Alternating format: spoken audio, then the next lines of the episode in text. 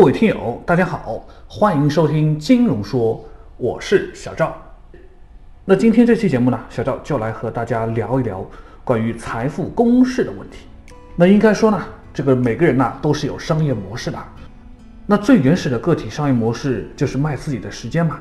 今天搬了几块砖，写了几个程序，码了几个字，律师打了几宗官司，医生看了几个病人。每个人的时间都有自己的单独价格，而每个人都是可以用时间换收益的。不过呢，时间是有限的，你满打满算，你不睡觉，你一天也就是只能工作二十四个小时，一年三百六十五天，所以你乘一乘，你的收益其实也是比较容易计算出来的。那所以，如果我们的模式是靠卖时间给公司的话呢，那就是想办法需要提高时间利用的效率。那主要的手段呢，就是想办法。享受公司成长所带来的收益，比如说呢，想办法进入有员工持股计划的公司、初创公司或者合伙人等等，这样在出售自己时间得到工资之外呢，随着企业的快速发展，我们就能够得到远超工资的额外收入。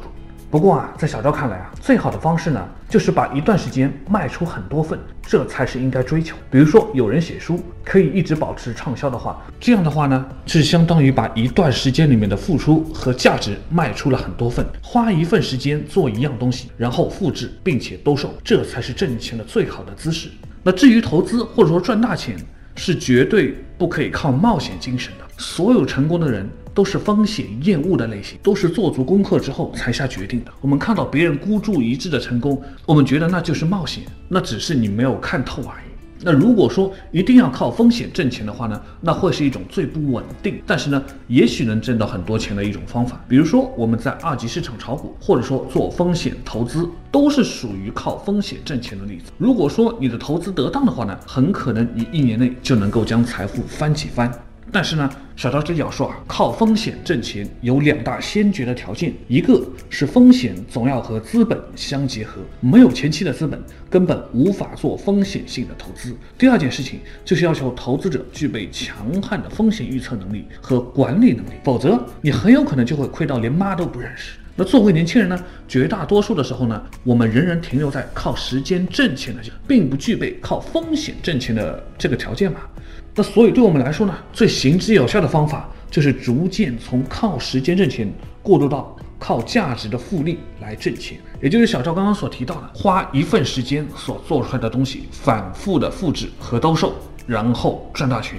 至于风险投资嘛，当然是你有了钱之后再做一个比较好的考虑吧。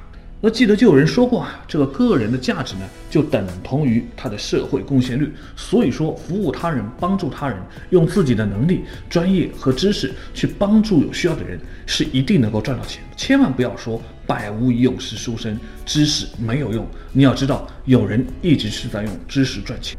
所有的成功秘诀，人们都说过一万遍了，从小到大都宣扬着知识改变命运的话。炒股票呢，大家都知道巴菲特的四个字，那就是。低买高卖，其实很多时候就是这样。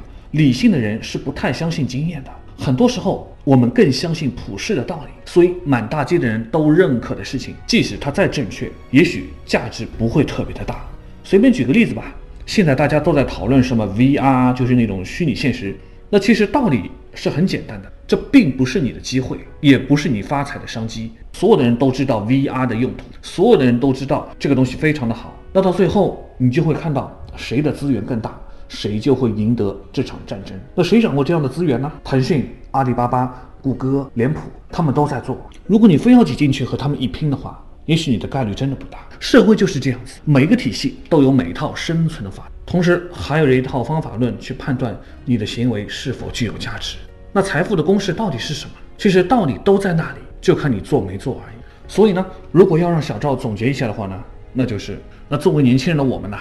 可操作性强的赚钱方法呢？那其实就是找到一个自己的特长，并把它培养的足够出色。同时呢，你又扎根于有足够用户注意力的平台，然后你在平台上生根发展，打造自己的品牌，获得足够的收入。现如今，网络是如此的发达，在几乎每个领域里面都诞生了足够庞大的平台，像微信公众号、简书、猪八戒、今日头条、在行、网易云课堂等等。这些平台非常的多，寻找起来其实并不会那么困难。那如何发展个人的品牌，成为一个有影响力的人呢？那这个呢，小赵在之后的节目里面会单独来教大家方法。好了，今天的节目也就到这里了，感谢大家的收听，咱们下期节目再会。